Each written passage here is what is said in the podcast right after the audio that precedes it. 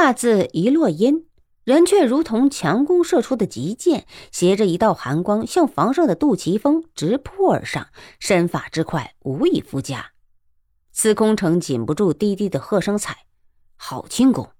只听得一声叮响，跟着刀剑相交声音，梵音密点，清脆有如珠落玉盘。两人的身形成了一团黑影，根本没有人能分得明谁是谁了。司空城没有去看房上两人交手，只是眼看了地上，手下没人知道他在想什么。况且生平极难得见到的两大高手交手，全都顾了要饱眼福了，也没有人还有空去想他想的什么。直到司空城手指合在一起，也没有一个手下注意他。他捏好了双拳，也还没有人注意他。总算是听到了他双拳咯咯发响时，孙麻子吃了一惊：“大人，咋了？”司空城回过神来，淡淡的道：“没事。”这时，同他一起出来的众人才开始去看自己的长官。司空城想了想：“弟兄们都上好青子，越读越好，听我的。”众手下都明白了过来。这一路上，司空城没有占了商千刀半点便宜。还在孙麻子的杂货店中，司空城就背着商千刀，叫他们把暗青子涂上毒药，明是要让商千刀同杜琪峰交手，无暇他顾，便好趁机下手。长江四个水鬼本就不是什么好东西，司空城用他们，只是看中他们的水底流星针。眼下四个人用了这种水下第一暗器，居然都被人轻轻巧巧的杀了。人家的屁都没有给这四个王八蛋碰到，又怎么可能为了给这四个坏人、坏东西、混蛋东西报仇？济南城里死的那些小卒，自有朝廷善后，既不关他的屁事，也连他的屁事都不相干，那有关他老人家的鸟事吗？而那姓杜的。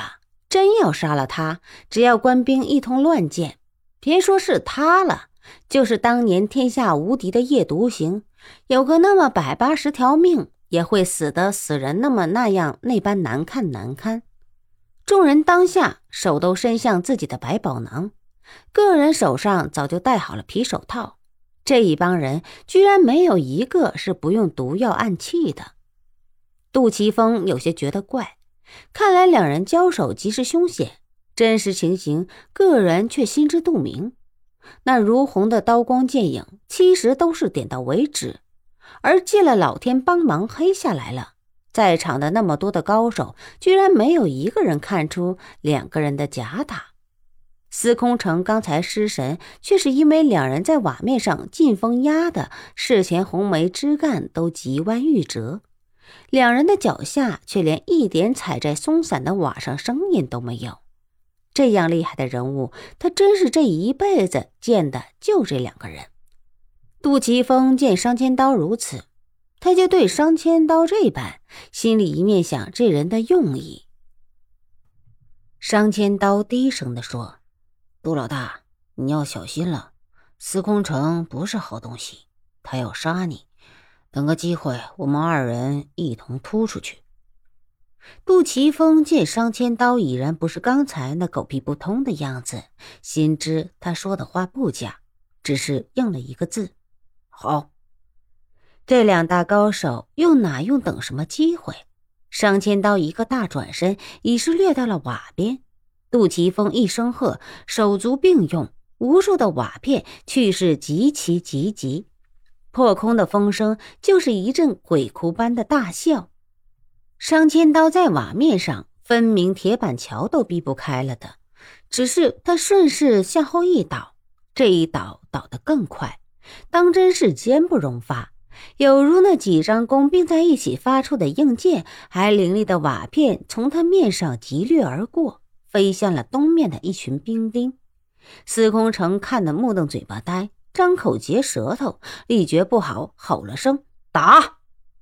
司空城手上抓了一大把的未毒的暗器，本是想要打，却不自觉的手向下一用力，顿时手上一泄，不及他顾，下意识一瞟，只见余下的毒沙全漏到了地上，自己的袋子上分明一道齐展展的口子。